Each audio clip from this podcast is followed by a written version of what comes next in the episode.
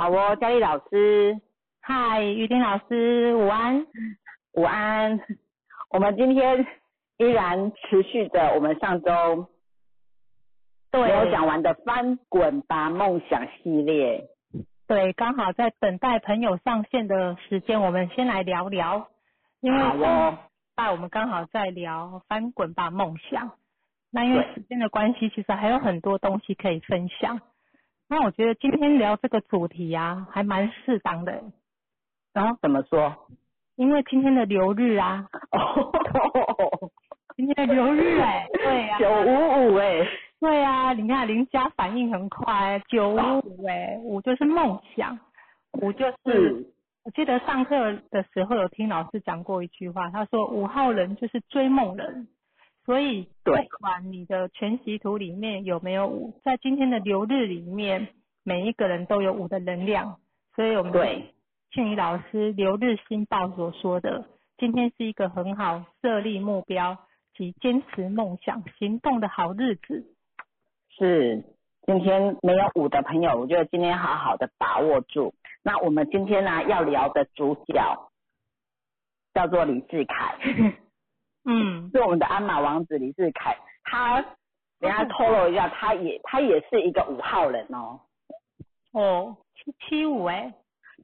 哎，对对呀，七七五的五号人哦。好哦，那等一下我们我我今天呢透由这个翻滚系列的电影来介绍我们这个鞍马王子李志凯，他从小到大的一些。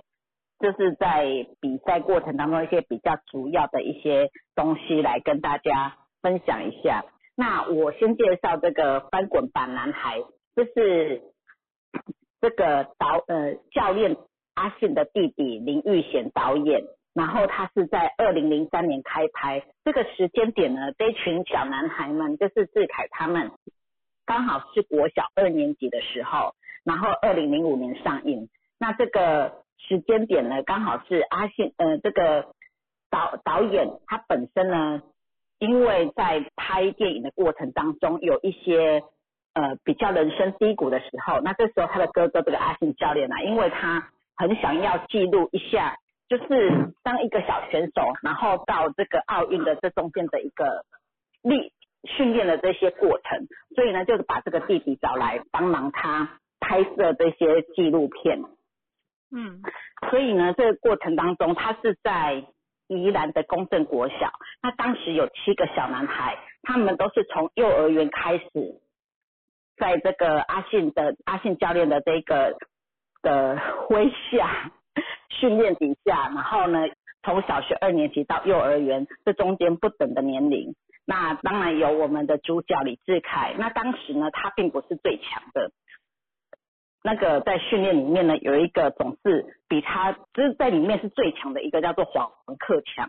然后还有几个就是其实被教练他们誉为天才型的选，就天才型的这个的体操选手这样子。那其实，在那个这个影片拍摄过程当中呢，这些小男孩在训练呢，其实因为拉筋嘛，那拉筋都是很痛的，那每天都小男孩都痛到哭，然后教那个。导演呢都觉得说这个明天应该都不会来的吧，但是他们隔天还是忍着泪水，还是依然来的。那我觉得这个教练啊，有蛮有他的 table 的，而且因为他会依照每一个孩子不同的个性、不同的呃的那个耐力呀、程度啊，去用不同的方式去训练。然后呢，每一个礼拜都会有一个比赛模拟训练，然后呢都会去，因为有有七个小男孩，所以他都会准备七份礼物。那每人人有奖，那只是奖的大小不一样啊。其实我看了之后，发现那个礼物真的都都挺 不怎么样的，譬如说牛奶糖啊、棒棒糖啊，就一包小饼干啊，真的就是这一群小朋友真的很好打发，就是哄小孩，对，真的就是哄小孩子的概念这样子。那这个黄克强跟李志凯啊，他们同班同学嘛。那因为黄克强他是里面最强的，所以他一个绰号叫臭屁强。那李志凯呢，因为他的爸爸妈妈呢是在菜市场摆摊，那因为父母亲工作忙，然后这个志凯就说，那他想要加入体操队，父母就会说，哦，好啊，那有教练去帮忙就是放学之后有教练帮忙带，这是一件很好事情，因为父母亲工作很忙嘛。然后因为在菜市场里面，那李志凯呢也因为也想要照顾他妈妈这个菜这个卖菜的这个菜摊的生意，所以呢经常会在妈妈的这个菜摊前面摆摊子的前面呢，就是在那边翻滚呐，然后做一些体操的动作啊，然后吸引很多客人来。那因为这样子，妈妈的生意也变好。你看有这种一六七照顾家人的特质哈。嗯。对。那他在菜市场里面啊，因为这样子在后空翻啊、翻滚啊，或者是用手走路啊，就迎来其他摊位的这些叔叔伯伯阿姨的掌声喝彩，所以也满足了他的这种觉得新鲜好玩。这个他的入口码是三。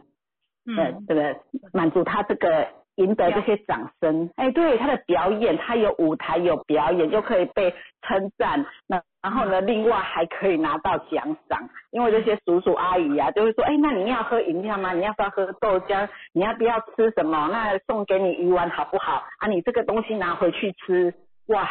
又有掌声，又有礼物，对不对？这个时候他再怎么样，他都觉得说，哦，这个是他。一个舞台，一个梦想，所以呢，他就真的是不管怎么样再辛苦，他还是一路的一直坚持。那大家都知道嘛，因为其实在这影片当中都是小学二年级到幼稚园，那我自己的孩子也是小学二年级，我就要当这些选手的家长啊、妈妈真的是很心心要够，心脏要够硬，因为他们受伤挨骂一定会有，嗯，对，三不五时受伤，然后一定会被挨，一定挨骂。嗯，因为什么样的动作，什么样的教练就一定骂。那回来那个心灵受伤，身体受伤，我觉得家长要有很大的承受力，真的是不容易。对。那当然啦，这个男孩的电影里面有很多他们活泼可爱的这个过程，因为小孩子真的是天真无邪。那这影片后面呢，就是有这个，因为拍摄是二零零三年嘛，那当时有一个国家体操赛，那他们也赢得这个低年级组的。的冠军，全国冠军，然后呢也赢得四五面奖牌，这是他们第一次拿到这么多奖牌，也是第一次拿到冠军。那在隔一年，二零零四年的时候啊，因为他们二年级变三年级的嘛，啊幼稚园也变低年级的，所以他们拿到中年级组的冠军，然后低年级组的亚军。那其实里面还有很多那种，因为幼稚园在练的时候，他们年龄真的比较小，然后训练时间比较短，所以啊。很容就是信心很容易受挫，但是他们并没有因为这样子而被击败，反而其实越更加的勇敢跟坚定。然后而且他们还跟那个导演说啊，哎，我们长大以后要去奥运拿金牌哦。对，就真的是童言童语很可爱。然后导演呢，他后来说他心里 OS 啊，你们这群小屁孩，你们懂不懂什么是奥运啊？你们真的是太天真无邪了这样子，然后呢，教练也有说，因为体操这真的是一个很残酷的啦，它不像是篮球一样，他训练一群篮球选手，然后呢，这一群篮球选手大家一起上场，一起团团队努力拿到这样子的一个奖项，但是体操真的是训练到最后，只有最厉害的那一个两个会上场，像这个七个孩子里面呢。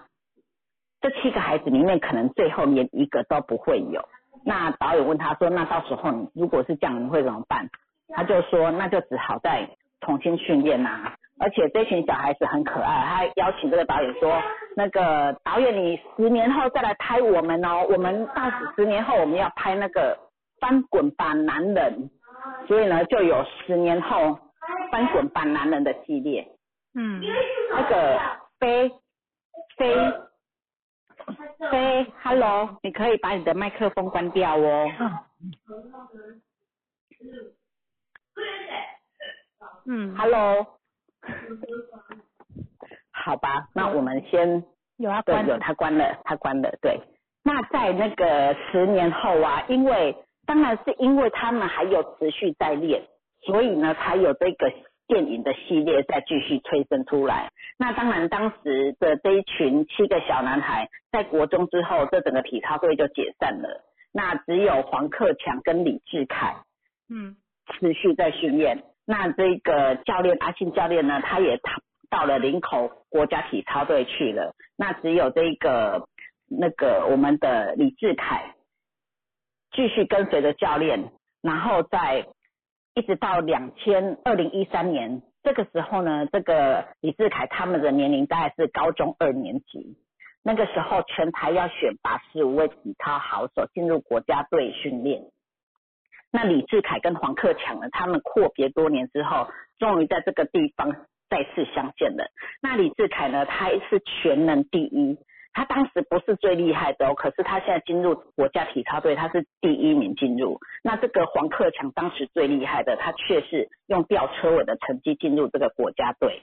那这个当中他换教练的这些原因啊，后面我们有时间我们再来说明。那只是说，这个李志凯呀，他当时其实在小的时候，不管教练啊、导演啊，都说他真的不是天才型，他属于苦练型的。那一开始志凯他也觉得说，他也不服气啊，他觉得我我怎么我为什么不是天才型的？因为小孩子可能被激到，也会有想要证明自己吧。后来他说他到国中之后啊，因为他离追随阿信教练，所以他离开宜兰嘛，离开他自己的家人，离开他的出生地。然后他说他那个时候才下定决心，他真的是要走入体操这一条路。那在别人在学新动作的时候，可能三三天四天就学起来了，可是他要练一个礼拜，才有办法把一个新动作给练起来。所以他当时他就真的意识到，他真的不是属于那种天才型，学一学练一练他就会了，他真的是需要苦练。那因为这样子的苦练呢，真的是奠定他的这个基础，所以他这个三四七，我觉得那个四啊，很容易，就是愿意为他自己的目标，然后这样子持续不断重复的动作，一直练，一直练，一直练。嗯，对。对。那在二零一五、二零一三年成立这个体操队，那二零一五年呢，就是在十一月的时候，英国的体操世锦赛，那李志凯呢，他个人以成绩排名世界第四十二强，获得入选二零一六年的奥运测试赛。对，就是真的是真的要进入奥运了。那二零一六年的这个里约奥运呢，真的是他坚持这么久的苦练下来。因为其实，在台湾里面啊，两千年雪梨奥运之后，台湾再也没有选手进入登上这个国际舞台了。那这个李志凯啦，他就是真的自己这样子苦练十四年之后，代表台湾要进入这个国际舞台。那教练有说啊，其实进他被入选，就是有这样子的一个资格之后啊，他高兴只有一天，因为他后面开始思考，他整个后面的训练啊，整个安排他有更多的国际赛事啊，要怎么样的去为他的后面的路规划。安排，甚至还有钱，因为要培养一个选手达到这个奖牌，后面要铺垫的钱也是不少的。所以教练说他真的是开心，也为他开心，但开心只有一天，后面就是开始很尽责。因为我们上次也有讲到这个教练的数字八八七，他真的是非常有责任感的，所以还开始为这样子的一些责任开始在铺垫这样子。那二零一六年在奥运之前啊。呃，奥运是八月份，那在六月份有一个很重要，我们它也称为奥运的前哨战，在葡萄牙大赛。但是这一场呢，这个我们李志凯、鞍马、地板各种项目都一直在失误，然后所以惨遭淘汰。那教练呢就也很失望，就说真的是说了很多很酸的话，说他什么嗯，从小就是照顾他，照顾太多了啦，都没有自主能力啦。那回去以后啊，要改变对他的方式。那你自己不会，你就要自己练啊，练到熟练到麻痹，你就自然就会了啊。你就是太依赖了，你自己都不知道自己在做什么。然后讲你不高兴，你就给我 get 塞名这样子。那你现在才二十岁啊？对啊，五号人会 get 塞名。嗯。你现在才二十岁呀，你也可以进步很多。但是你要就此打住，那也是你自己的选择啊，因为你没有办法扛住你自己的压力嘛。你要提升，你要自己可以，你的心理压力要可以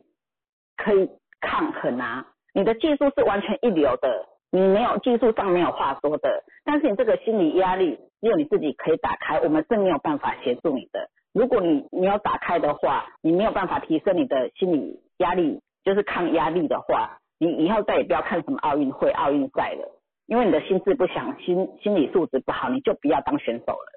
那因为从小他就很规律的在训练，说一就是一，说二就是二。那这个方法呢，让你找不到目标，也找不到自主训练的这个效果。所以呢，我想要放手了。你以后你想要训练什么，你自己先想好。你想好之后，你再来跟我沟通。那以后如果你没有这样子提升的话，你这样子以后的国际赛事你也不用再走了。这样子就是讲了很多很多很酸的话。那这样子骂一骂，我觉得他好像在他的训练上起了一个很大的一个转捩点。所以在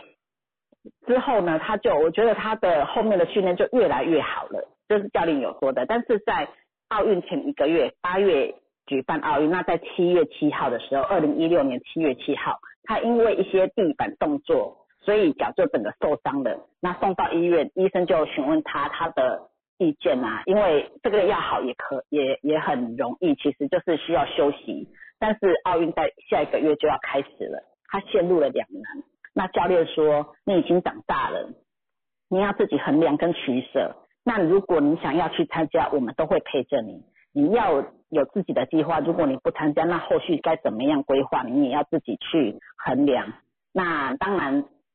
志凯就决定说他还是要去参加奥运。那休开刀之后，他休脚休息，医生建议他至少要休息两个礼拜。那这两个礼拜他脚在休息，可是他的体能就是。”背力呀，什么其他的地方，他还是继续在训练。那他的妈妈看了也是非常的舍不得，但他说这就是志凯他自己想要的。那这样子的负伤前行啊，我们知道，想当然这个后果当然就不是这么的顺遂跟顺利。但是在隔年，因为教那个导演有说了，他拍这一部片呢，他想说应该没有人会花钱来看一个失败的。纪录片吧，最后是以失败收尾。然后他就跟这个资资金，就是出钱的这个的老板说，再给他一年的时间，因为隔一年有一个二零一七年有个世大运，他觉得志凯在这一次的比赛一定会有不错的成绩，所以希望这个老板，就是电影公司老板，再给他一年的时间这样子。那果真在二零一七年啊世大运的时候，我们的。鞍马王子李志凯就真的是夺得金牌了，就真的是从此轰动了。那当然这一次的那个冬冬奥，我们也看到这个李志凯也是在这个训练里面呐，呃不是训练，在这个比赛里面拿得银牌。那虽然是拿得银牌，但我相信这是台湾的金牌。嗯，真的。对，是台湾第一面奥运体操选手的奖奖牌。对，真的是李志凯的，我觉得他的三四七真的呈现呈现的很正面，因为他是不断的调整修炼。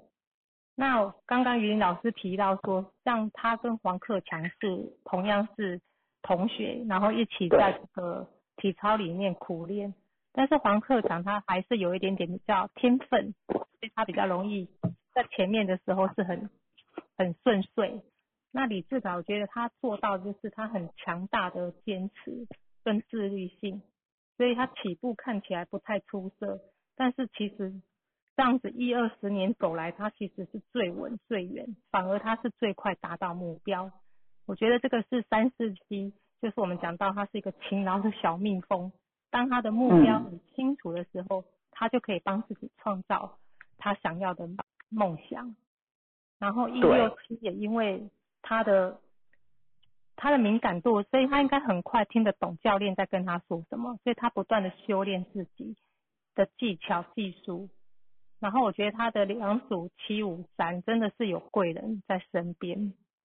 嗯，因为他自己的不放弃，所以我觉得他有这个贵人教练，还有这个导演，这个导演可以在他们从他们国小就帮他们拍纪录片，一路拍到他们高中。那我觉得这这等于是帮他人生的一个历程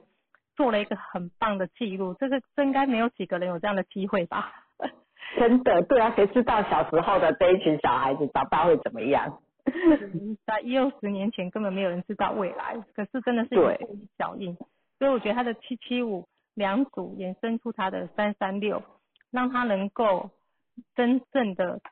我觉得他得到的不是只有一个一个银牌而已，我觉得他得到是一个很人生很大的丰盛跟智慧。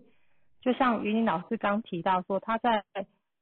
二零一六年里约奥运的时候他是失败的嘛？对。我觉得他在面对这一次二零二一东京奥运的时候，我觉得他已经调整他的心态，因为我有看过他讲一段话，他说他心里就是在想，最高的殿堂他都失败过了。最差的情形都发生过了，也就没有什么好怕了。所以他就告诉自己说，先专注在自己身上，回归他的本质，本质就是他的天赋，他的专业嘛。那发挥他的跟水准，其实成绩就听天由命。我觉得他当在这个过程里面，他已经不是把输赢看成最重，所以他可以去放下跟对手竞争的这个意念。他其实是沉醉在这个高度专注的一个表现上，反而他就不太会被外在的因子干扰。我觉得他是这样子调整，能够超越自己。对，所以这个三三六对他来讲是一个很棒的一个收获，让他能够从像历年经历这样子，我觉得真的是很佩服。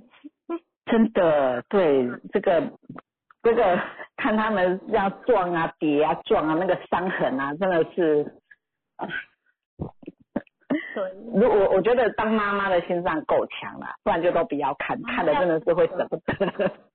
对，然后要舍得，然后还要真的舍得，然后能够持续的支持孩子也不容易，因为毕竟这个教练我们可以看得出来，他是真的非常严格，从他的一七八、一七八、八八七的嘛。就可以知道，他对自我要求很高之外，他也相，他也希望他所训练出来的选手能够有一定的标准品质。对，标准品质不在话下。嗯，而且我觉得他也是因着自己没有机会去参加这个奥运，因为中间很多的因有一些政有一些政治因素啦。对啊，包括后来到他年龄到了，所以我觉得。对。他他也把他的所有的希望寄注在这群孩子上，我觉得他呈他呈现的就是想要去达成他自己的梦想。是，嗯，对啊，他就把这些梦想寄托在这些孩子身上了。对，所以也也因着他有满满的爱，所以孩子跟他就已经建立起很很好的。革命情感 哦，对啊，他说在训练的过程当中啊，这些选手必须相当信任教练，因为有的时候教练会要他们做一些可能比较原本不一样的动作。那如果你没有足够的信任感的话，你真的做不出这一些动作的。嗯，没错。对，因为画面在拍的时候，有看教练在下面辅辅助着他们。他们每转怎么样的转，怎么样的呃动作，教练是在旁边扶着、看着、跟着。那选手需要相当足够的信任这个教练，才可以放手去做这些比较高难度。因为这些体操啊，除了技术分以外，还有难度的分数。那这次我们冬奥啊，我们的李志凯其实输在第一名，其实输的就是难度的分数，他难度。就第一名，他难度抓的比较高，就有难度的分数跟技术，但是李志凯的技术分数是赢过赢过他的。嗯，对，那我们隔行如隔山嘛，但是我们这样讲好像有一点就是，就是我们要学习他精神。对，像李志凯，我觉得他有讲到一句话，他说如果人生要很顺，那就不要练体操。身为一名的运动员，怎么可能没有挫折呢？对，是可以运用在各行各业。每一个人在自己的梦想本业里面，其实我们都知道没有一帆风顺。但是当我们在看懂自己的时候去补强，我觉得那个就可以帮我们修正的速度更快。是啊，没有那我觉得每一个行业都有最厉害的，但是我相信他们都会有自己的一番历练跟经历。那我觉得怎么样去看待自己的这样子的一个。遇到的事件的时候，怎么用怎样的心态去面对，这真的是很重要。所以我觉得回归到我们的课堂上啊，庆宇老师他的技术面，就是我们的数字上的技术面，都不是很早，很就是不是一早就开始讲这些，一开始讲的都是属于心法方面的一些心理学上啊、心法上的这样子的一个心理上的奠定的基础。我觉得这是真的是很重要，面对人生当中不管面对什么事情，我觉得这些东西真的是很重要，奠定我们的心中这样子的一些养分。嗯，对，心法。嗯，是没错。好哦，那我们前面的开头在这边先，我们聊到这里，暂时告个段落。我们先来邀请今天有一个学员，嗯，叶云珍。对，云珍有在线上吗？像没有哦。云珍，云珍，云珍，云珍，哎，真的好像没有看到他呢。对呀，真有报名。可能还在忙吧。对他会不会忘记要上来？会不会是今天？我我先我在下面给他邀请那边先给他按一下好了，他应该是这个云真亲密吧？我给他按了那个邀请，好，好哦，没关系。那我们就如果有其他学员要报名的话，欢迎就是填一下报名，那或者是随时喊都可以的，没有问题。对，可以随时上面留言。对，什么问题我想可以聊啊？对，什么问题我们都可以聊，我们尺度很，今天五嘛，五方大地，什么问题都可以。嗯，对，对我跟我跟佳丽老师都也都是五号人，是，我还是九五五，今天对，五对，佳丽老师是九五五，我是八六五，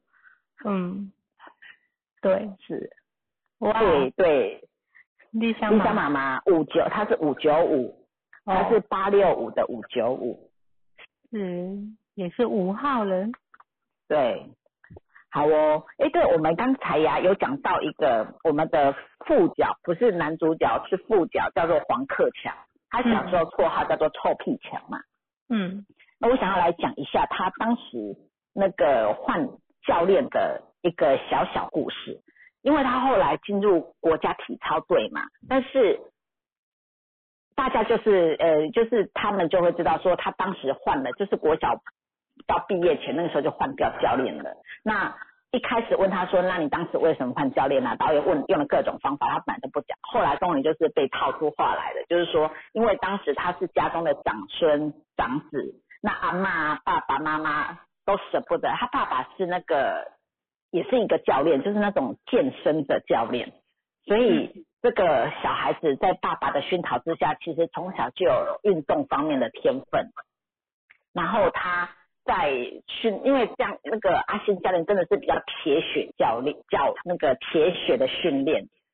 所以他的阿妈看到回来就是有这个屁股有伤哪里有伤哪里，OK 哪里怎么样的，就是相当的舍不得。然后就下了很重的命令，就是说你要不就离开体操，你要练体操你就给我换教练。对，但是他当时就是他就是想要继续练嘛。然后他爸爸的想法是觉得说，因为体操是所有运动的一个前期的热身，你做什么运动，你其实体操都是一个很好的基础。所以他对他儿子是不是继续练体操，他觉得持着开放的态度，他要练也 OK，他不练也行，没有问题。那妈妈跟阿妈就真的是比较疼惜这个孩子跟孙子嘛。啊，真这是大部分的妈妈应该都会啦。嗯，但是对，但是他就是他还是想练，所以就最后就换了教练。那换教练呢？其实这个阿信教练也有讲啦，他说如果他当他不是一块好玉的话，根本就不会有人要理他，因为他当时从很小小学二年级那个时候，一二年级就开始帮他，就带他出去比赛，赢得很多面奖牌呀、金牌呀，真的是他。要臭配强，就是他从小迎来的奖牌，他一定都挂在脖子上，很多面哦。然后就是校园跑、菜市场跑哪里跑，然后发出特听的话，那个奖牌锵锵锵锵锵的声音，然后就告诉他宣誓啊，我来的，我来的。然后就是非常的臭屁这样子，所以就是叫臭屁强。嗯，对，所以他这样子在那个家人说，他从小就已经让他这样子非常的成名，已经。成名了，他从幼稚园到国中，那已经你得到很多的那样子的那个成绩，那很多教练一定会想很喜欢你，会想要抓住你，因为在训练你的过程当中，可以少了很大一段路，就可以达到一个好成绩。所以当时他们一起在在同一个地方在训练的时候，李志凯还在那边练苦练，然后那个黄克强呢，他就是哎练好了，练个几下就练好了，在旁边吃冰棒休息翘脚。就是非常的轻松，然后他当时的这样的对比，可是日积月累下来，黄克强就是用吊车，他还是有他的天分进入这个国家队，可是是用吊车尾的成成绩，但是这个那个李志凯，他虽然当时并不是最优秀，不是最厉害的，可是他这样子慢慢的勤练勤练勤练，最后就是成为国家体操队第一名的选手这样子。嗯，对。对呀，所以坚持还是不一样。对，对，那因为他现在呃，当时我我们看的这些节目啊，是在二零一七年的时候，因为二七二零一七年他们在市大运上有有那个李世凯有金牌嘛，所以这一个翻滚吧男人也整个开始爆红。那所以有上很多节目，包括新闻啊，就是所以当时我们从这些节目当中，当时的这个黄克强还没有放弃这个体操这个项目，只是后来因为生病了，得到一个 EV 病毒，嗯，所以就是体操这条路上就变得变成不是那么的顺遂嗯，对，真的，相对我觉得他应该给自己也蛮大的压力。就是对。因为他当时最后一名进入啊，可是，在他们一段时间就要重新再再甄选，就是说在测试你适不适合待在这个体操队里面，所以在下一次再甄选、再重新再训练的时候，就是不是训练，重新在比赛的时候啊，他从最后一名变成第一名了。嗯，对，所以他说他也觉得很奇怪，平常不会的，怎么在比赛那一天就突然又都会了？然后教练在旁边说：“这就是一个天才型的人会讲出来的话。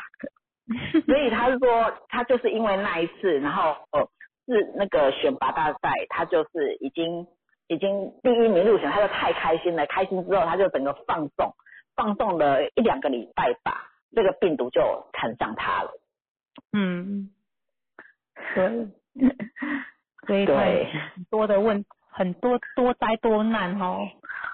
就难怪难怪那个教练他会讲说，他其实最放心不下就是黄克强，因为教练本身他就是一个很有责任感的人嘛，他就觉得说以前训练到现在，其实这些学员就像自己的小孩，那他现在又看黄克强这中间离开，他又担心说他是要继续练，还是要帮还是要转行，那因为他会想说我当时。是把他是由他来引进他们走的走上这一个这一途这个体操这一块领域，对，所以他会觉得说自己应该要对他们负责任，所以真的很符合教练的一七八延伸出去七八六一八九，这都是非常有责任感的嘛。哦，对呀，教练四组七八六八七六嘞，是，对，而且他外面全部都是三六九。哎，都是以护他人，我觉得那就是他，他可以感受到他最大的价值感的地方。是，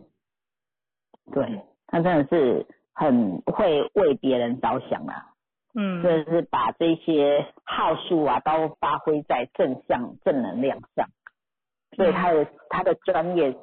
他吸的这个专业品质就是真的是非常的到位。嗯哼，对啊。是的，那还有没有同朋友要询问啊，或是想要讨论，或是你想要对自己更了解，还是你对你的孩子在教导上面有什么样的困扰，或是你觉得你怎么看都看不懂它，我觉得我们都可以拿号数出来讨论哦。是。九五五，我觉得今天蛮明显的耶，我今天早上起来的时候啊。因为那时候我没有去想留日，然后我就觉得我今天情绪蛮多，就是那个情绪是很烦躁，就是我是被外面的氛围的关系，然后就影响我的整个情绪很烦躁。可是我觉得有学习这个懂马之后啊，真的很棒，是可以很快做到觉察。然后我当下马上就在想，哎，今天流日是什么？然后我就想说，哎，好像是九五。当下我就马上知道了，说哦，原来其实是情绪波动哦。那后来我就我就开始问自己，我就说，到底是什么样的事件影响我？那那个外面的波动跟我有关系吗？那如果嗯关系，我就不要随随着那个状态让自己情绪起伏。后来发现情绪就稳定下来了。哦，对，所以我觉得其实青云老师每天给我们的留日新报真的是蛮好，可以运用。嗯，丽香妈妈，你你要我们来论你吗？好啊。好，这是我把丽香妈妈的，我用很简单模仿全字形的的位置，嗯，看见丽对香妈妈的不容易耶。丽香妈妈，你可以开麦克风跟我们聊。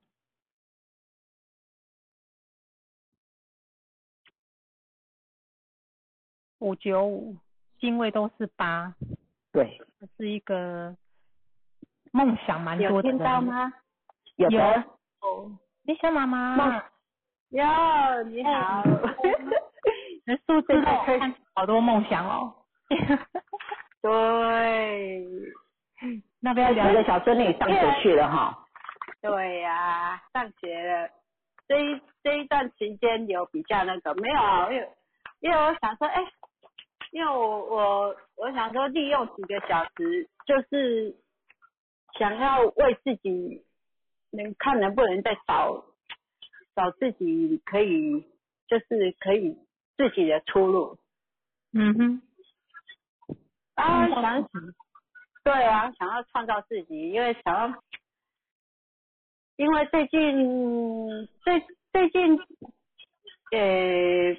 怎么讲？最近这两天有感受到有不同的讯息给我了，然后想说，哎，你们看我的蛮好了，我今年走五五一啊，哇，好棒哦！我让你们论论 好了，我还可以学习，不错。所以丽香妈妈流年是走一耶。五五一啊，今年走五五一啊，因为明年要走五六二了，然后又是二四六，所以我我今年今年一直我想说，哎，一直想要找自己的一个出路，因为我目标目标方向是非常的清楚，但是就是因为就是可能可能有时候八的作用还是什么，就是有时候还是会有一点想的很多，顾虑很多。嗯哼，然后最近最近因为小孩子去上课，因为我我四点半要去接接他嘛，早上要去带他带他去，四点半要去接他。啊，我又想说，哎，那想要利用这几个小时，就是在创造我的经济来源。嗯哼，嗯，啊，就是这么简单呐、啊。因为这两天一直有有有感受到一些宇宙传给我的一些信息，从来没有没有过的一个那个，我就觉得还蛮对应我我心里面想要的东西。然后想说，哎，你们来论论看好了。我因为我现在很想要走出来。是。那你得到宇宙的讯息，跟你觉得很符合的部分是哪方面？像之前呢、前两天就是可能是我我内心就是可能是就像那个水火冲一样，其实内心是很焦急，因为我一直想要找出路，然后另另一面就又又又自己又在那边犹豫作用，顾虑太多。嗯哼，然后嗯其实其实我我我不会说去纠结为什么，只是说可能是心里一直想要找一个出路，因为我想要创造自己，再一次的创造自己的经济经济方面的，因为我觉得说其实其实以现实面现实面来讲呢，凭良心讲，现实我们还是要面对现实，再怎样美好还是要面对现实。嗯，然后就是你你一定要有钱嘛，你有钱才能做事吧。对，其实有一些梦想，真的我我很想做很多很多很多大爱的一个梦想。那凭良心讲对，虽然说我们要做善事是言之以施哈，然后就是笑容的，都都是一些布施，那是没有错，那也是善事。但是我我想说，如果今天我可以创造我的经济经济经济方面的一个一个收入来源或者什么样，我我有了一些有一些钱，我帮助我自己，我一定还有可能可以再去帮助更多的人。就是说不不只是说啊，我今天我在行动上在什么可以去帮人，我希望说如果有需要金钱上的一个一个小小的帮忙或者什么，这些都如果可以做，我都不想去放弃。因为我我觉得我就是梦想太多了，就是就是很想去做大。以嗯前都不了解说为什么我会我我我是从以前我以前不了解自己为什么我我总是因为我从以前就一直一直，所以我我而且遇到我老公这人，他他就骂我他都会骂我，因为他没办法理解我说，他说钱放在我身上喂给我，就是啊他是那种 那他是那种钱上了 上了十八个手的人，啊，我是那种 钱是我的钱是很开放的，我觉得我能够去帮忙呢，我会我我我拿出来我会拿得很欢喜，嗯。嗯只是说哎，最近几年因为帮的太帮的太过火了，结果让自己归零，才意识到那个意识到危机。嗯。啊，现在想说，哎，这一阵子，哎，如果我我的我的 baby 呀、已经有，就是这两个礼拜也都也都有稳定了，虽然还是会像螃蟹一样夹着阿嬷的身体，但是但是算是适应还还不错啊，因为觉得他这里两个礼拜还蛮进步很多，对，所以我我想说，哎，那我我一定要利用这个这几这几个小时，我想要去创造我的那个，因为我觉得说，我还有这个体力的话，还有这个体力跟脑力，我觉得我不想就这样待在家里面，因为我我真的我的个性不是不是关不住，喜欢，对，是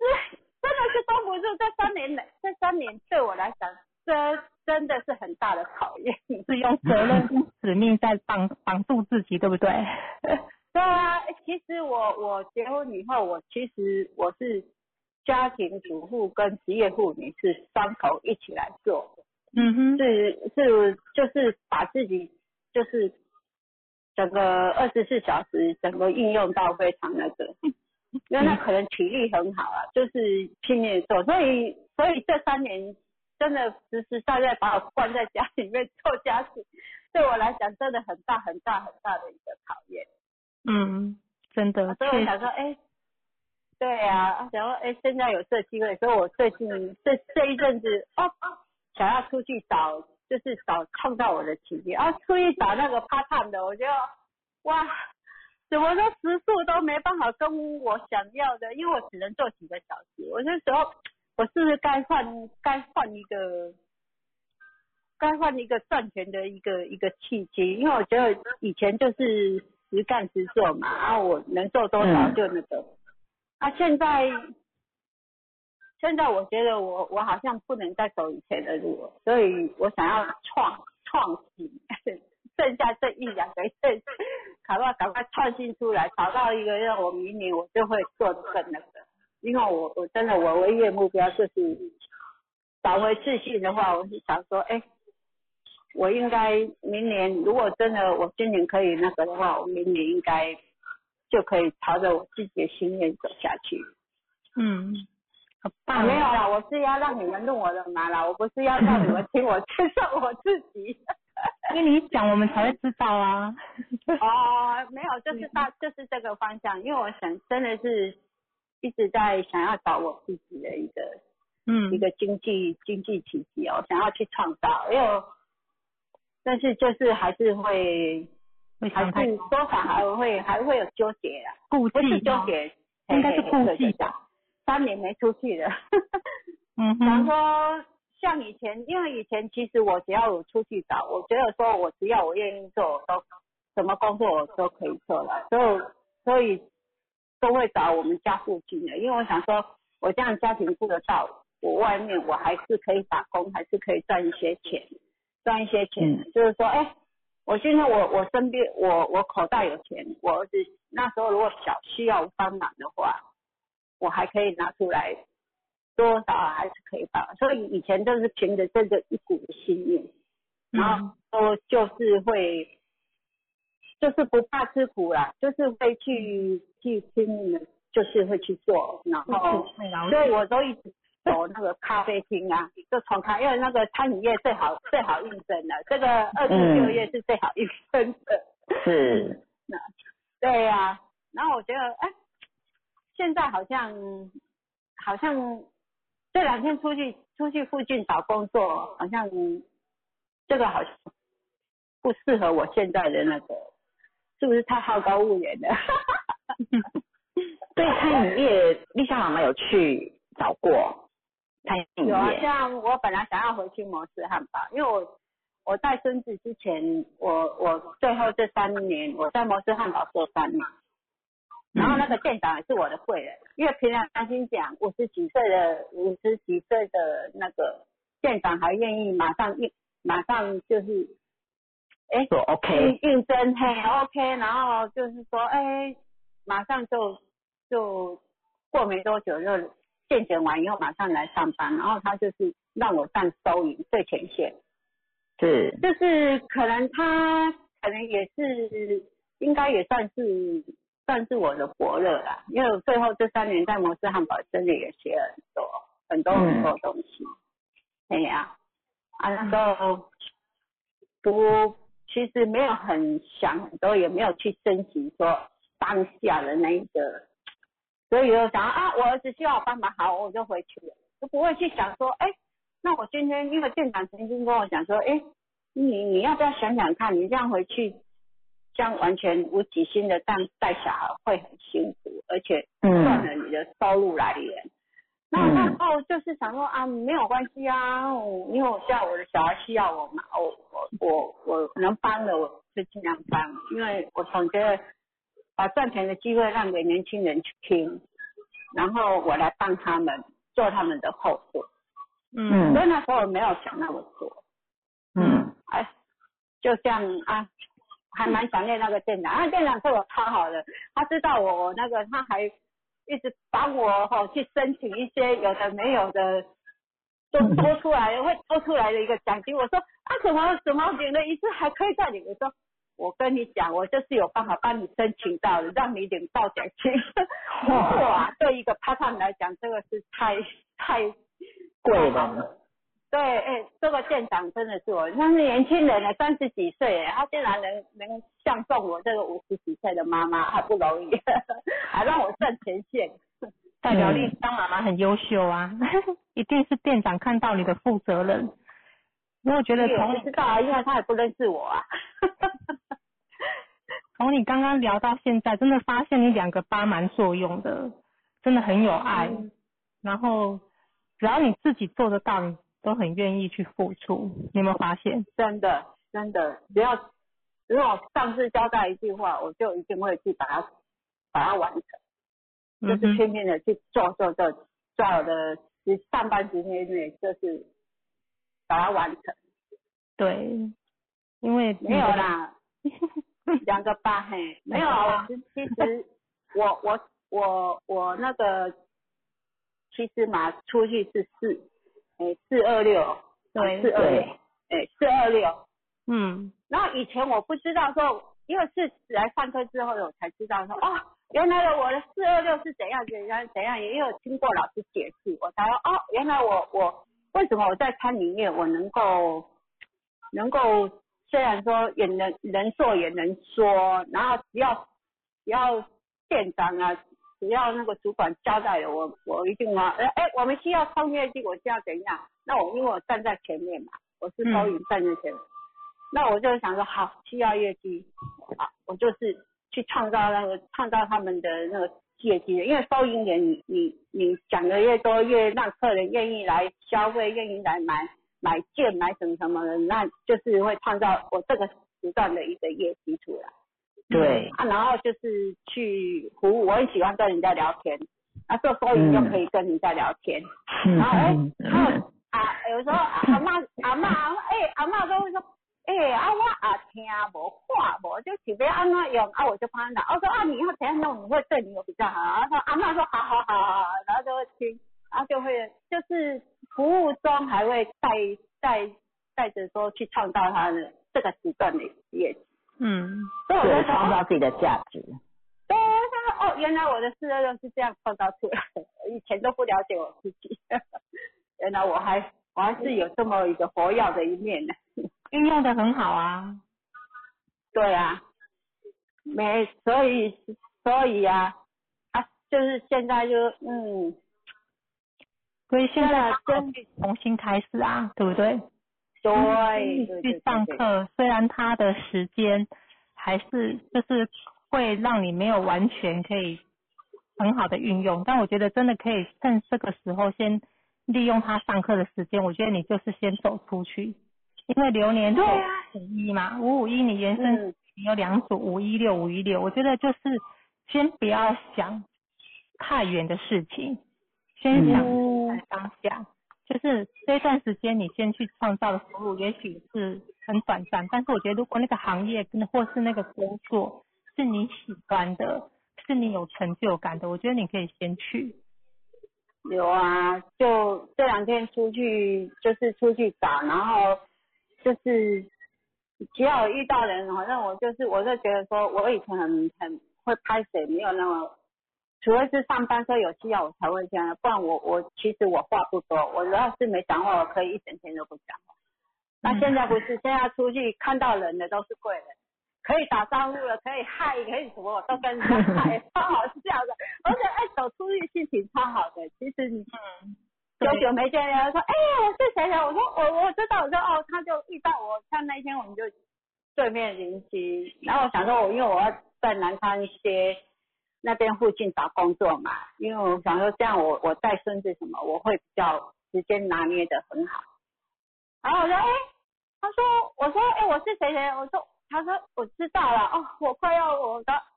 一个四五岁四五十岁的一个男人啊，他竟然看到我这样，竟然讲到眼泪流出来。我我说你怎么了？你笑死我了。然后他就说，他就因为我们知道他，我们住他住他们以前住我们对面，所以我认识他们三十几年的。嗯然后我知道大约知道他们家的状况。哇，然后他会跟我讲啊，他妹妹怎样怎样。我说，我就跟他讲说，因为因为以前的话，我们真的没办法理解他们。然后像我就跟他讲说，我说我知道你照顾的非常辛苦，因为你做大哥的，你就是妹妹没结婚，然后妹妹又接近失明，然后可能没有安全感，所以精神上可能有那个。那他说还好，他不是不是精神有问题。我说不是不是不是这个意思，是可能是他没有安全感，因为眼睛越来越没看到，然后就有接近失明，那没安全感，他就会有一种胡思乱想，胡思乱想就有可能会造成一种被害妄想，因为他、嗯他一天一天打电话报警，打了十几通，整栋大楼都无法忍受他的骚扰，连警察都快受不了了。嗯然后我我就那天就跟他我说你你你做哥哥压力真好大，我看你瘦好多，就整个都皮包骨。他说对啊，我已经快要被他气死，我刚刚还在讲，我说你你我说哈、你你跟我讲，你这个大哥很辛苦，你还有两个一个弟弟妹妹，你找他们回来，三个兄妹一起商量，看看怎么样去照顾这一个没有结婚，然后现在精神状况又又接近失明的妹妹。那你也不要跟他理论，因为他都已经没有你，你再一直跟他理论，他反而会跟你唱反调。我觉得说你静静的陪在他身边，会比跟他理论还要好。那你也不用气得要死。他说对啊，我我我快要被整栋大楼的人骂死了，因为他还在他们那个大楼当警卫嘛。嗯，然后我那天就一直安慰他，我说哦，他跟你讲，都眼泪都都已经眼睛都已经红了，眼泪哦。我说哦，一个四五十岁的人在我面前的，哦，应该有五十岁了，在我面前这样，我会我会有一点很心疼，也很不好意思哦。这沙波人在我面头前啊，那那把把晒啊那，那我就一直那天是那天，因为我就一直啊，我想说啊。我就安慰他，我我就跟他讲这个方法，我说啊，那你也赶快找你的弟弟妹妹回来，好，然后三个兄妹一起商量，那他怎样去帮他？那你家里家人的资助是最重要，那你你如果说哎给他，就是就是给他一个精神上的一个资助，而不是说跟他去理论说像他这样做错，这样做错，那样做错。反而不是很好。他说：“哎，对呀，对呀。”说：“对呀，你要放心，你你自己要放下纠结的心。那你你找你的弟弟妹妹一起来，哦，他这样。”我说：“没事没事啊，你你你默默陪着他。我知道你这个大哥好辛苦，因为他真的真的他，因为他是家里老大，父母都走了。”嗯，对啊。妈妈，你真的哦，好好好。你可以帮助好多人呢，因为我觉得你。可以感受到你满满的爱，然后有很大的所以你看，你当你发现身边人需要的时候，竟然你可以启发你很大的疗愈能力。你会发现你从五延伸出去的五一六啊，其实当你走到五方大地的时候，你就可以用你自己的智慧去散发散播，所以无形中就帮助到身边的人。那我觉得你刚提到的问题就是。宇宙给你一个声音，然后你有很多你想要做的事，然后这个想做的事，它是一个满满爱的东西。那我觉得尤其像妈妈，你现在上完，你上完进阶了吗？对，上完了。上太多次了。对他很久之前就上完了。所以你加入我们论马师的行列喽，真的，因为我觉得没有，我还没去考，我真的要去考，是今年不允许我，因为因为就是我这样就我，所以我我要想说。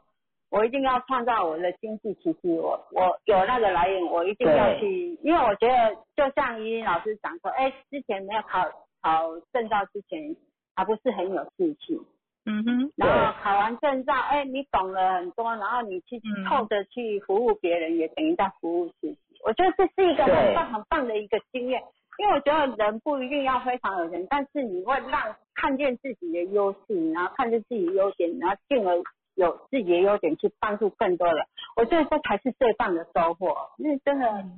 太幸运了，能够认识老师，真的好棒。对呀，对啊。丽香妈妈，如果学成专业，我觉得你会更有力量。那我觉得这段时间就像你，对，从小小的成就是累积啊，真的就是小意。哦，帮我们。后顾之对不起，就等我一下。我，这里，这里，这里。哎，嗯哼，是是啊，对呀，没关系，你慢慢拿，嘿，两个，你慢慢拿，好，啊，再帮我关一下门，好，好，开始，不会，因为人家寄放在我们家的东西，住楼下真的有一个好处哎，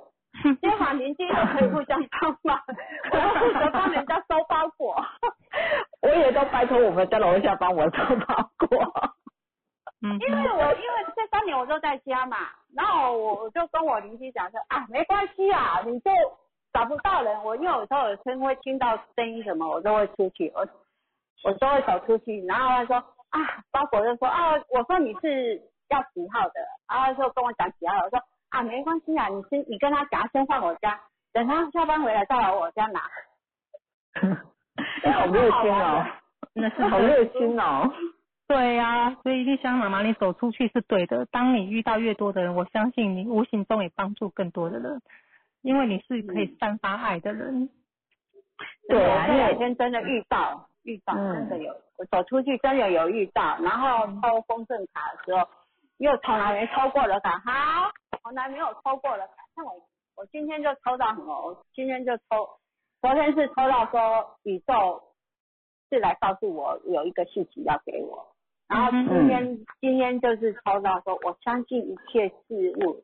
都会在最好的时刻以最完美的方式来临。哇，对，所以我我觉得对啊，我觉得丽香妈妈你要善用自己这种跟宇宙之间的这样子的一个沟通的，因为这种东西其实人人都有，只是说因为我们不常用，甚至有的人比较理性脑，而常常去埋没这样子自己原本就拥有的这些技能。那我觉得你常常跟自跟宇宙这样子沟通，你跟他说你所需要的。那其实如果说从你的全息图里面来看呢、因为六是智慧、价值还有金钱嘛，你的六啊都是在外面的，也就是说你需要走出去外面，像四二六、五一六，你的六的来源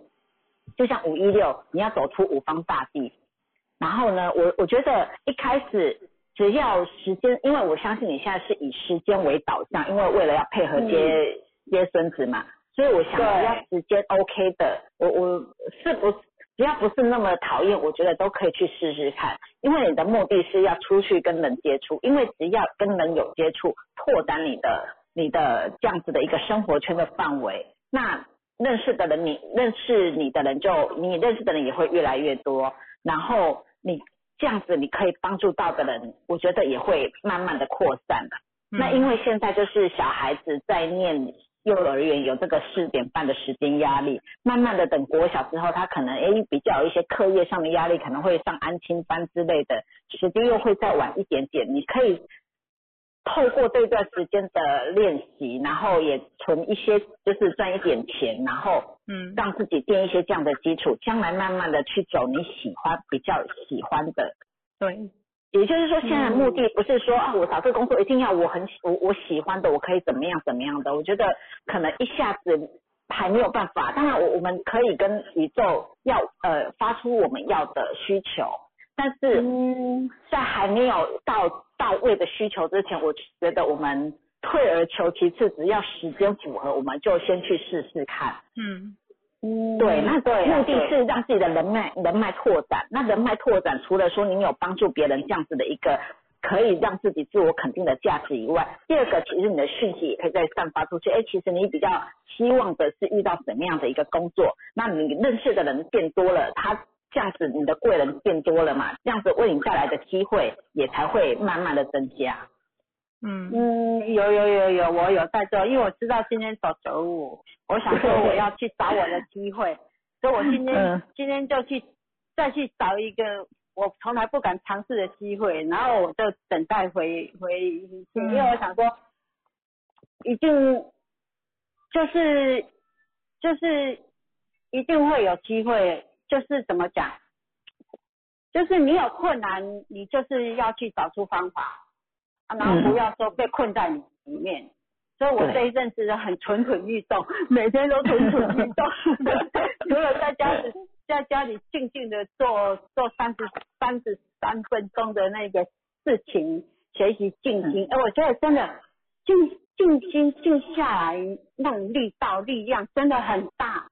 我以前嗯没有那么大的耐心跟那个我。像我我小猪你这样子的一个，有时候真的很毒很欢的时候，我以前耐心没有办法那么大。现在他很毒很很欢的时候，我我不会说去生气，然后不会说我我想要去发脾气，不会呢。现在这两天这样子，我我这样搞，我说哎呦，我竟然也会真的看见自己，打开自己的心门哦啊，然后看见自己，真的很多宇宇宙会带给你很多那个，会帮助你慢慢向上提升。我真的有感觉到，因为我发觉我这样这一阵子。老师这样三分钟，然后三三三这个，我现在这阵子有在练习，这样下来以后，然后又又，反正就是多方面学习以后，我发觉真的真的有改变，然后我觉得真的很大的帮助。所以以前为什么会有那么多人？其实我说我在想说，我只要有遇到有人有困扰的，我一定会告诉他们，有时候其实静静的陪着，静静的那个，反而会比据理力争，或者说比逼到短心安，逼到有力耶，那反而更更有那个力道。我真的嗯领悟到这一点呢。我说哦，这样我竟然不会生气。嗯哦，欣我欣赏他在那边被生气。他这边撸也欣赏他很可爱的样子。对呀、啊，就是就是对呀、这样就是爱死你啊，啊，然后也要撸死你啊，没没有没有我不行啊，就是要撸，哦，撸到不行，在洗澡在洗一半的时候要尿尿，竟然一定要阿妈尿尿一定要进来，然后然后换裤子，爸爸阿公都不行，一定要阿妈，宁愿宁愿站在厕所里面看我洗澡，我看他穿内裤，哦，我要被他笑死了。我说阿妈满身都是泡泡哦。啊，说丽莎妈妈，你有没有发现你现在已经是智慧大开了？应该是说我心门大开。我觉得是看见你的智慧，就是你不断的在学习、调整、修正，所以我觉得你已经可以有更大的包容力去看你身边的人。那我嗯刚刚的提问，我们这样子给你回复，你还有没有什么问题想要问？没有没有没有，我也想说，既然这样聊天，如果说哎，能让有听到的比较不了解马术的人、论马的人，哎，多多少少学习学习一点啊。像我之前也都用听的，也是在学习，哎，你们是怎样写、怎样写、怎样写，然后都真的是也是在这几个月，真的也是进步很多啊，所以所以没有啦，也是纯聊天啊。然后如果哎。透过我们的聊天能，能让新同学啊什么，大家哎又多学习一些也不错啊。真的，超大爱的，听别人故哎事长智慧，真的看到像妈妈的一八九，真的是自自尊严格，然后又可以发挥最大的爱去照顾身边的人。对他有八有六，这个照顾别人啊，真的是非常的品有品质的照在照在照顾别人。是 现在是对自己要求了，不会对别人要求。放过自己。好，把机会让给别人，谢谢，谢谢。记得你的疤也是要躺下来活，你已经很棒了。嗯，对，是的。那琼慧呢？琼慧在方便开麦克风吗？嗨，老师午安。我的声音嗨，你好。有的清楚。啊，因为刚好刚刚老师有说到可以讨论马术，想说刚好是有看到有 PO，哎，这很相似的马术，然后刚好想了解一下。是。那请问这一个这一个是您的谁还是？先生？哦哦，是你先生。是。那你想要了解他的哪一个面相？应应该是刚好最近他跟儿子的相处，因为儿子慢慢也大了，所以他对儿子不像小时候，他可能掌控度就比较高，而且有很多自己的想法。对，嗯，所以想说，嗯，那还有可能先生最近也工作忙，比较比较辛苦，那他也应该一八九四居严格嘛，他可能也是爱家，然后想付出多一点。不过有个爸，可能他就是我说了算，他儿子也有八，那他是五，儿子信号也是五，所以开始有一些微妙的关系出来了。嗯哼，哎，儿子的生日可以，呃我我照给老师好，好，嗯，我传上来，呃，这样可以吗？可以哟。哇，儿子哦都是那儿子现在高一了，所以慢慢的儿子也比较敢言，然后爸爸的话他也比较敢去否定，嗯，胆子大了。呃，他还是尊重啊，只是说以前他就是比较不会去反驳，那他现在就是会去为自己的，因为爸爸就教他有点就是比较是为自己的利益去做争取，那现在他也越来越会走这样一个方向，所以爸爸的话如果不认同，他也会蛮就是用他认为是呃对的方式，对。这个是好事啊，对，没错。没错。然后但我绝对不介入，因为介入我两边都不是，然后我就静静欣赏，嗯，妈然后稍稍这边安抚一下。他先生的部分碰不得，就是陪伴在旁边安静就好。他儿子偶尔就稍微去站在他那边呃陪伴一下，也不用多说，因为他也不需要我多说。嗯，因为儿子也是很聪明的，也很有，也非常鬼灵精吧？会不会？非常。那以前是我们比较容易有冲突，那可能我我现在的方式就是，呃，稍微就是已经不是用我原来的方式。那爸爸可能就之前都会可能有一个好处给他，或是用一个方式去掌，有点其实也是掌控的方式，那是我不喜欢的方式。所以这样的方式孩子大了，其实是不开开始就没有那么好用了。对，嗯，对，不是我说了算，因为孩子他有很多自己的想法，只是以前敢怒不敢言，然后就认为爸爸说的都是，就算不是他也认为是。现在他不这么认为，那还是呃，他还是尊重爸爸，只是他就比较不会让爸爸说了算，他觉得他有理，他也会据理的这样子，那就想多了解这两位可爱的男人。所以 两个五，小孩是两个五哈。对，因为可以感觉得出来啦，因为先生他的一八九跟五九五，相对的，如果说他的他对孩子有一定的期待的时候，他可能会有他的权威教养，会吗？对，会，就会变成反差很大，因为他真的很感觉，但是他不承认他是靠感觉的人，他反而觉得我是靠感觉，但是我发现。他前一秒说一，第二秒就换，第三秒又换，他真的是要感觉走的是他不是，比我更更夸张。那我是比较有规矩的，是我照我我的原则的感觉去是几号人啊？我是一号人。哦，好。对，需要把我的码数也给你吗？可以啊，我们可以一起看哦。之前有请教过，跟就不同时间不同的问题，那我正常的。其实我觉得。不管是夫妻或是亲子问题，我们在不同的时间点本来就会有不同的问题。就像我们学习过，其实我也会常常不自觉的会拿自己的马跟孩子的马去观察，说孩子为什么这样行为，他为什么这样回应我。我觉得是好处，就是我们可以随时看觉察。对。那我拖上去。如果对于说像孩子刚提到已经高中了，对不对？对。我觉得高中之后，因为我觉得孩子是这样，他他们在小的时候啊，因为有生存的需求，嗯哼，所以他们本来就比较容易敢怒不敢言，是乖乖配合嘛，因为他们知道配合的下场是怎么样。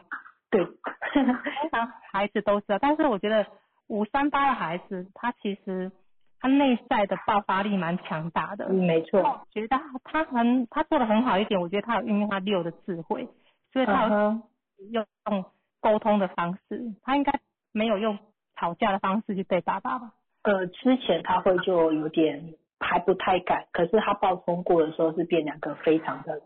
爸爸也是很直接的，都是都是非理性的，但是两个就又有点补偿性的那一种反应。那现在是研发出还蛮特别的，就两个都长大，呃，儿子长大了，爸爸还是比较是用原来那种方式，想要就是强强套在他身上。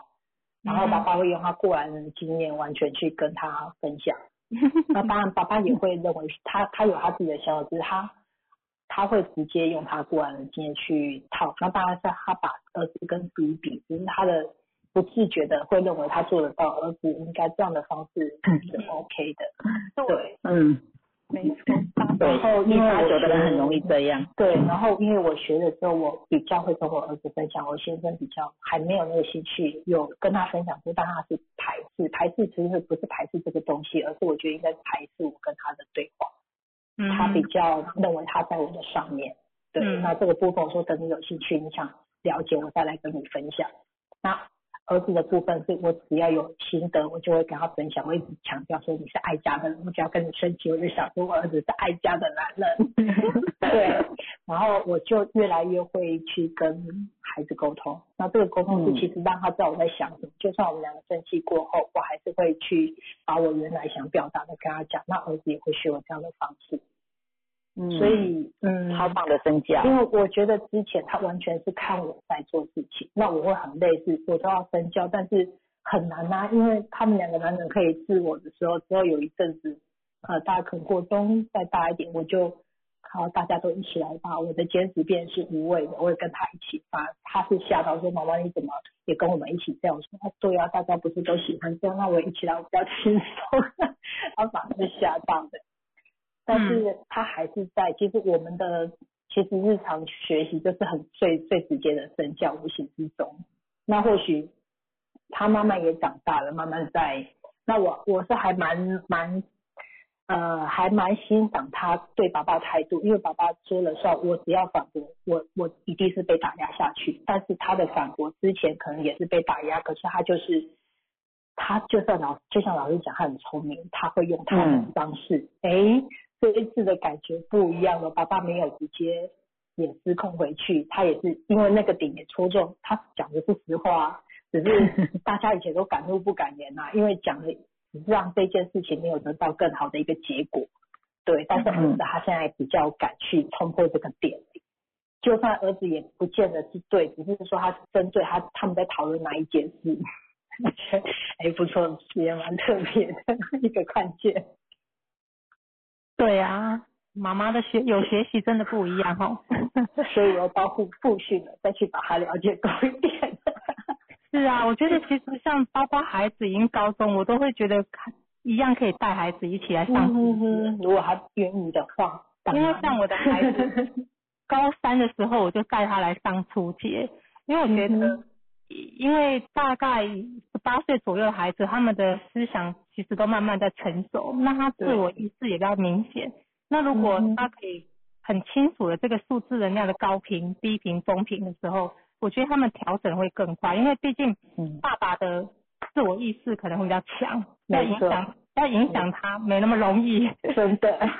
因为他们的事就是一个框架嘛。那我觉得这个嗯框会让他觉得说改变变动，他是不安全感，但对是会因着他以前的模式，可能没错上一代的对待模式啊，对，真的是完全一样。对。但是 像庆怡老师说的，其实为什么我们要不断学习，是因为千年后的孩子真的跟我们不一样。真的，因为如果我们只用我们原来的方式权威去带，有时候就变成没有那么快达到我们想要。其实有很多的路径嘛，那如果只是换一个方法讲，也许孩子还是可以照我们期待的模式。嗯可是，如果我们只是用命令的口吻，我觉得他的五可能就会让他反抗的能量越强。但我觉得还还不错的是，我觉得有妈妈在陪伴，然后有妈妈在支持他。那因为你有挺他嘛，我觉得他的五有有感受到你并不是跟爸爸一样，这也是稳定他情绪的一个方向。嗯哼哼，谢谢。对啊，那我觉得爸爸就是潜移默化啦，因为我们都知道啦，有时候另外一半他们会觉得他可能是一家之主，那如果我们要去说服他，他如果听话照做，他也会觉得很没有面子啊，因为输了，因为他的五跟八也是有面子问题，所以我觉得可以用潜移默化的方式去告诉他说，你理解孩孩子他为什么有这样行为，这样子就好了，就是用一个第三者的角度，并不是要去批判谁对谁错。嗯哼哼，嗯，爸爸是算蛮宠他的，不过在他想把控的部分里面，那个那个反差就会变很大。是啊，他孩但是子是很习惯他的步调。对啊，因为爸爸有对这个标准。嗯哼，嗯，是啊，我觉得像儿子啊，他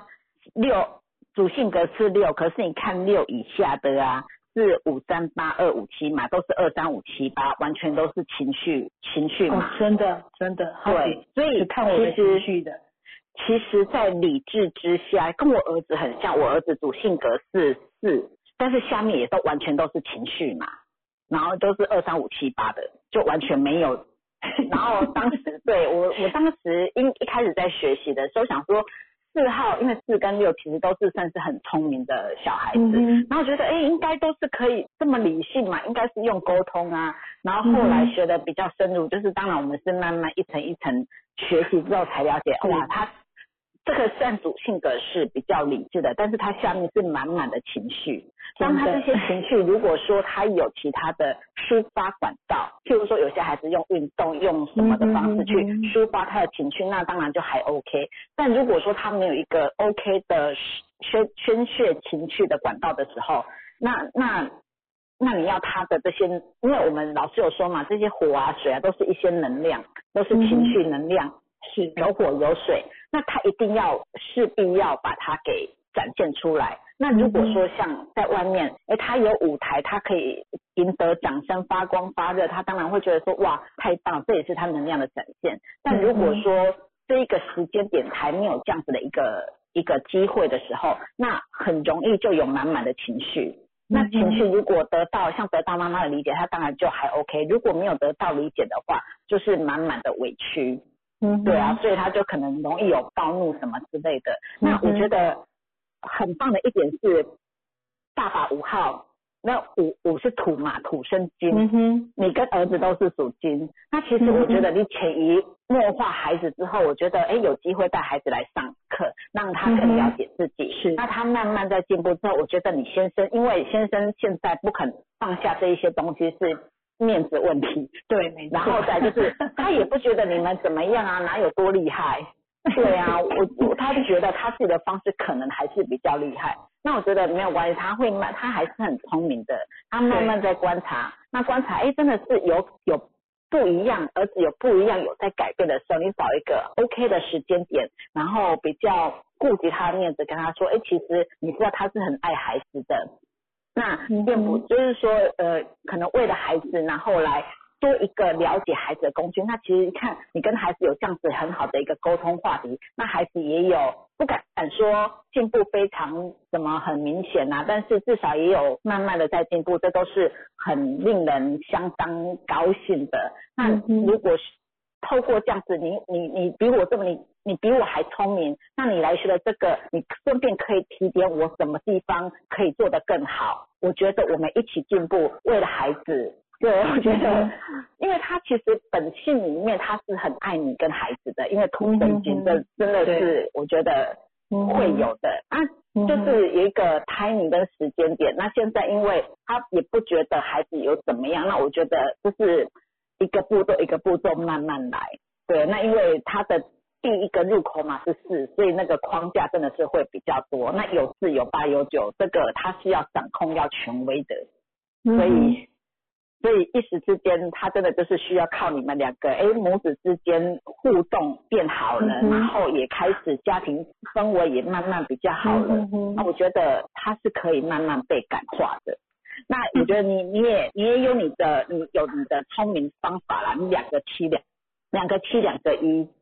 对，所以你也有你很应该，你就是可能需要稍微策划一下，对，发挥你的创意这样子。所以有时候他会认为我很死脑筋，很一板一眼，很一定要一二三四。这就是他。然后在他面前，我常常会有一种哑巴吃黄连的感觉。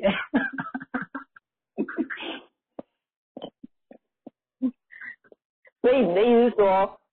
他会呃，我我觉得如果像我啊，遇到就是好像真的是先生，他就是硬要把我压压压下来的时候啊，我就会说，对呀，你就是这么棒，对我选了你当我的老公啊，就是你很棒，对，所以我选了你啊，像我的眼光也是很棒的呀，对，他就不会再一直压压我们的，因为。我们也是他选出来的，嗯哼，还是要赞美他。对，对，总是趁机会还是赞美他啦。虽然有的时候另外一半要赞美，真的是需要很大的深呼吸。不过像如果我有跟朋友分享到嘛，或者在跟儿子分享，其实他都在他都在听，都在听。对，但他就是像老师讲他面子的部分，对，但是他。他那天就突然好像有，我也没跟他讲，就跟朋友分享他的马术，然后朋友跟我说啊我嘞，然后你真的要跟他讲，说反而他又说回去了。你昨天讲好的，对对对对，我我在想说，呃，我跟儿子都有二，然后爸爸的部分是没有，所以他他是在某个部分他比较难去，嗯，那个理解的方式会比较不一样。他没有二，也没有七。对，对，二跟七都没啊，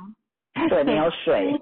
二跟七在五行都属水嘛，是水，它是代表的就是个包容嘛，因为水它放在什么容器就会变成什么样。可是你看爸爸就是几乎都是硬邦邦的出对，外面也没有，内 外都是比较强势、比较硬的数字。那我觉得跟他的沟通就不是去讲道理。跟他，好像完全无理，对，因为他的他的标准就是理。他对，因为怎么样他都要赢啊，所以对对对对，所以我都不争，我都安静。对，到最后其实都会谈不下去，或是刚好就就默认啊，就算了，就没可能都是不了了之啊。我只能不把他情绪再放在我身上，对，但我理解觉得就不放身上。嗯很棒，以前是直接放进去，以前应该是很纠结哈，就直接都听进去啊，每一句都听进去啊，屈，对不对？哦，最后才学会左进右出，那学好久。对，哦，真是辛苦。嗯，应该真的，学习你可以去善用你的二啊。嗯哼哼，然后这个二有时候我们讲沟通，其实它涵盖的倾听啦，因为因为有可能在说的过程里面，太太多时候我们都是就事论事，有时候你可以把你的感受说或是孩子的感受表达给爸爸知道。哦，私下我会私下，私下等于说跟他们两个，我都是私下讲，我都会跟孩子说，你不用去，因为他会在意爸爸就是比较他觉得不 OK 的地方，那其实他很尊重爸爸，只是说有时候他会 care 那个点，那我说你不用管爸爸的部分，你管你自己不对的地方就好了。他妈妈孩子这句话听懂了，他就比较稍微不会那么纠结在那个那个点上面。嗯，我我觉得有的时候也可以告诉孩子，爸爸小时候的生长过程也是不容易。像我儿，嗯像我们家老公会骂我们家儿子啊，就是说什么男孩子怎么哭什么哭，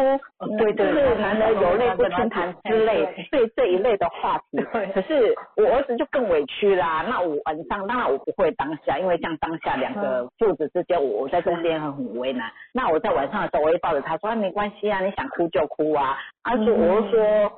那个青云老师也有说啊，哭啊是可以帮我们代谢身体里面的一些毒素啊。甚至有的时候我们太久没有哭，我都会故意去看一些很感动的电影，然后让自己哭一哭呢。那因为哭是帮我们代谢身体的毒素啊。我说跟你说，可是因为爸爸他不懂，他没有学习。那因为他从小他阿公阿妈啊就是。啊，就是他的爸爸妈妈也是告诉他这样子，嗯所以他也是从小就以为是这样子，他不知道，所以我们不要怪他。那有一天他心情比较好，我们再来告诉他，哭是一件很好的事情。嗯那因为我儿子还比较小啦，所以我就会用这样童言童语告诉他说嗯，哎、也是理解爸爸他生长的时代，他的父母亲也是这样教导他，嗯他的不容易。那有我们也是来同理爸爸，就是对，让他其实不是说站着说也要跟，因为六号因为爱家人，所以可能也容易把这个对爸爸的标准也定的比较高一点点。嗯哼所以我觉得有时候也让他们，哎，这个爸爸的标准不要那么高。我们同理爸爸小时候的生长背景也是这样子的不容易。我觉得六号的孩子很聪明，那你告诉他这样子的一些原委之后，他反而会比较容易去放开心胸去接纳他的父亲这样。嗯，像如果类似他跟爸爸之间有点稍微有点不愉快，可是呃事后等孩子就是老师讲的情绪的部分先停了之后，再去跟他讲，然后让他看到那个爸爸关心他的那个点啊，对然后他只要为他自己不对的地方去跟爸爸道歉就好，哎，他就愿意了，然后他也就释怀了。可是如果要针对那个纠葛的点，他就做不到。但是嗯那他自己的点，他觉得哎可以，那爸爸也有进步到，他可以看到他据理力争，然后呃很委屈流泪的跟他探讨问题，以前可能就不行，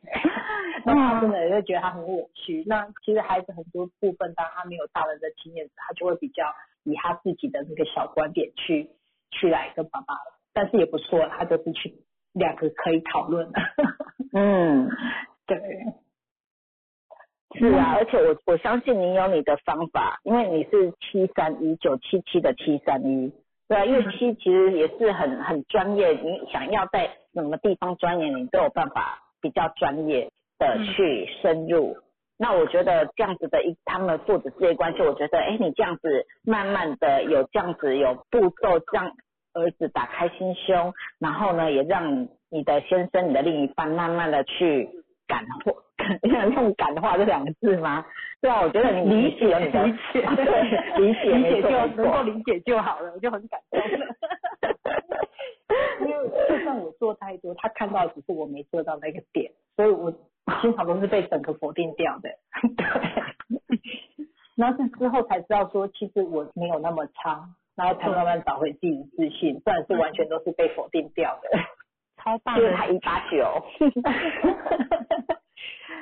他都会觉得我不支持他，可是我是全心全意支持他，只是不是用他的方式，所以这个部分我怎么样让他可以去看见我对他的支持？嗯，想请教老师，或者是我要用什么样的方式让他感受到我确实是支持他，可是或许我的点我会看到会做的点会。讲的点是不都不是他比较能够爱听的，因为我不会讲爱好听的太过好，呃，不是发自内心那一种赞美，我讲不出来，所以我不知道，我都好像很难去讲到他要的点，对我讲的话好像都不是他爱听的，他讲的也都我听不进去的，嗯，有可能，我现在有一个想法，我觉得其实可以用像一些。电视剧或是电影的方式来跟爸爸沟通，因为我最近刚好看到那个公式，之前有一部戏叫做《你的孩子不是你的孩子》，哦，里面有很多部，对，里面有系列的我有看过，你有看过哈？那爸爸有看过吗？应该这种他都没兴趣，那个都是我在看的。我觉得可以 制造一些机会，当然不用他全部看完，你可以挑里面其中一部。我觉得那个就是用别人的眼光来。来让他去看见，因为有时候我们说他，就是我们刚前面提到，有时候他纵使觉得他是不对，他也不要承认。对，所以我觉得从戏剧里面，他们看见说，其实有孩子的心声，那父母父母的爱根本对对他来说，他觉得他一定没错。我也相信爸爸是很棒的。因为他是满满的爱在照顾孩子，对。那回归到教养，我们提到是我们要给的是孩子的需要，不是我们的想要。呃，对。这个这个东西的平衡，一定要透过沟通嘛。嗯。那因为毕竟爸爸内外没有二，其实这个东西对他来讲也是他的课题。是。那我们能做就是引导。那我觉得引导就是有外面的故事，或是你身边的一些人事物的故事。嗯哼。那我跟先生，我的小孩是一个大一。然后一个一个要升大二，那我觉得这过程里面，其实我先生他们有一些想法真的是比较传统，他会希望孩子他的步骤，然后他们会去说服孩子。那因为我家是三个二的七号人，我发现他们不喜欢冲突，所以他们会有一点点的隐忍配合，他不会跟爸爸有冲突，可是我可以感觉到他反而是会害怕爸爸，变成没有办法。讲他自己内心的声音，那我们就只能在中间去做桥梁。后来在这套密码之后，我就会去跟先生说，啊，孩子他是什么样的个性，那他可能会有什么想法。那如果你希望孩子他真的是快乐，那你就要支持他，你支持他，他才会有满满的动力。嗯哼，就类似去讲孩子的心声给先生听。嗯哼，嗯，这是我的方法。谢谢，给你参考。谢谢。我之前是有试过，因为他不能多，所以我省一点点，然后要在他情绪 OK 的时候传一句，我觉得哎这个话应该是会让他更理解孩子，就一句赶快丢给他，啊他没有回应没关系，至少不要 不要有负面声音出来就好。没错，点到他就知道了。对，但是他都他都有在听，就像老师讲说他很爱面子，小孩小时候还没那么爱面子，可是他看到爸爸跟他讲了一些话之后。他三年级开始知道什么叫面子，在这之前他不懂，他就很很单纯的孩子，然后老师家人说了什么，他就是以这个为主去，这是一个学习的信赖。然后妈，我我会觉得说，爸爸太快给他那种面子，什么叫面子去跟他分享，然后在学校遇到事情之后，我发现孩子就挡住了，因为以前我都跟孩子讲说，在国校在。学校老师就像你的爸爸妈妈一样，我们有问题就是请老师帮忙，老师也会跟我们讲。孩子真的是信赖老师，然后自从就是有一次可能一些比较私人的一些，爸爸讲这样很丢脸，你干嘛跟老师讲这个？就是然后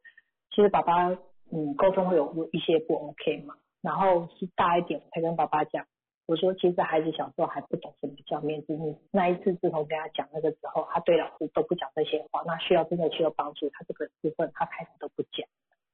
然后你会觉得，其实爸爸给的影响他蛮大。然后那个面子其实不是真的面子，而是自己会觉得拍谁，可是那是很自然。就像说我们爸爸也不准我在孩子面前去讲孩子的不是，就算真的我要去提醒他什么，他也不准我这么做，只能私下跟他讲。他私下有时候他甚至也听不进去，他是很爱孩子，很护孩子，可是有时候就变，我会觉得有点宠。然后现在他开始在要求了，小时候我会要求孩子是，我觉得他就是慢慢孩子就是一点一滴慢慢累积起来，你急不得。可是爸爸会觉得小孩子就是快乐，这个不需要，这个不需要。然后他会认为说大了再一次要求，其实孩子承受不了那种对太多的要求，那他们现在会有冲突，就是在这边。嗯，对，以前爸爸不要求他读书，现在开始要求读书了。那那我觉得其实孩子也懂事了，开始会在这部分也开始努力。可是爸爸他一要求多，孩子就会觉得说我我我刚开始在努力，那我也努力的，你只看结果不看过程，他们就会去嗯对，那我觉得也不错啊，至少他愿意跟爸爸讲，愿意去讨论。很好啊，我觉得他有发挥他的沟通。有，我我发现开始有了这个部分有发挥在比较正向的，呃，应该比较适合的一个点。以前都会在比较为了想做而做而去那个歪七扭八的那一种，我就觉得嗯 这个好像可以不一样。那现在就比较会针对事情去做一个讨论，就觉得哎，这也是一个学习，然后父子俩再去互相磨合这个部分。对，所以爸爸也不错啊，他还会提醒注意到孩子的面子。那我觉得除了他们家很重这个，他们家很重这个，所以他 对，他自所以你看人会有投射嘛，他自己很重面子，完全所以他也觉得孩子需要面子。对，是，我觉得除了面子之外，我觉得他要提醒他们的是赞美这件事情。嗯哼。那孩子他的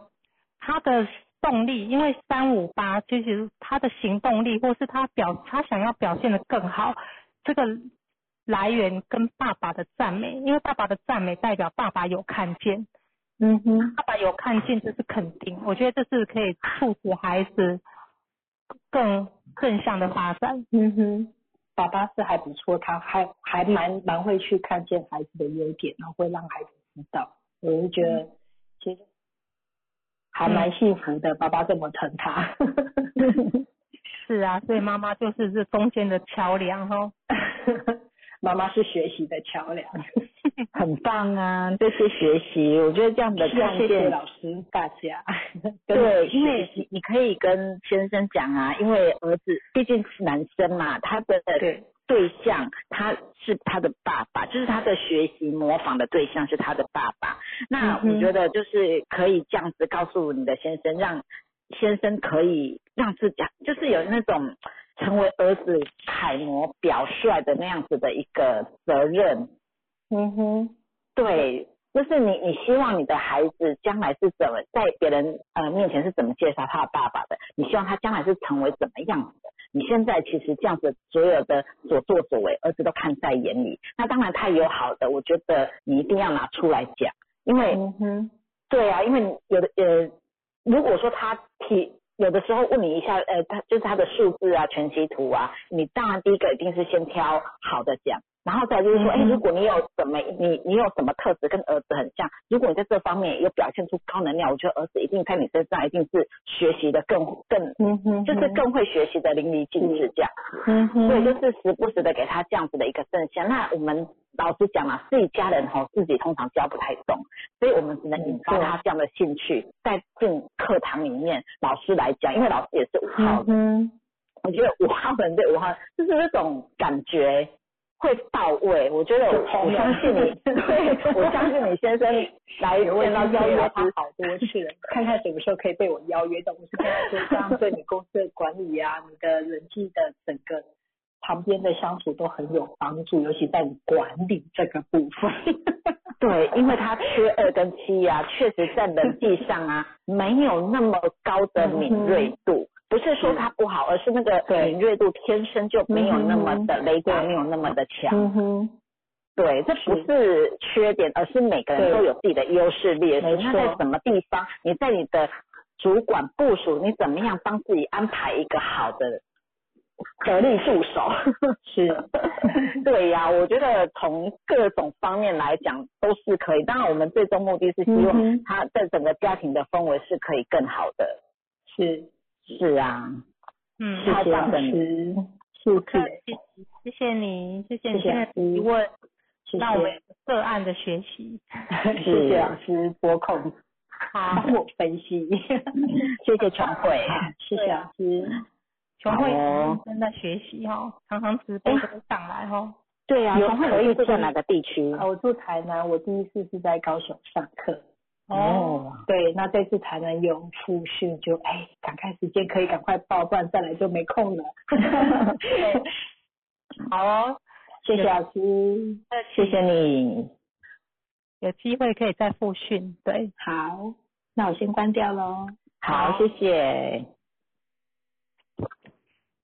好那我们哦，今天下午的直播时间也差不多到了哦。对，那今天有，八哥还有那个比利姐、对，Betty 姐，Betty 姐、对，佳杰老师，Betty，佳杰老师的呃晚上八点的直播，那再欢迎大家准时上线收听。那有问题的呢，也可以事先报名。对，然后也可以把你的全息图先准备好。对，先准备好，因为在通话时候比较没有办法拍照，所以你先把它拍好在相那个手机里面，那轮到你的时候就直接发上来，会比较速度比较快一点。嗯，对，是，请大家好好把握。那我们今天下午的时间就在这边结束了，谢谢大家的收听。嗯，谢谢大家的参与，拜拜。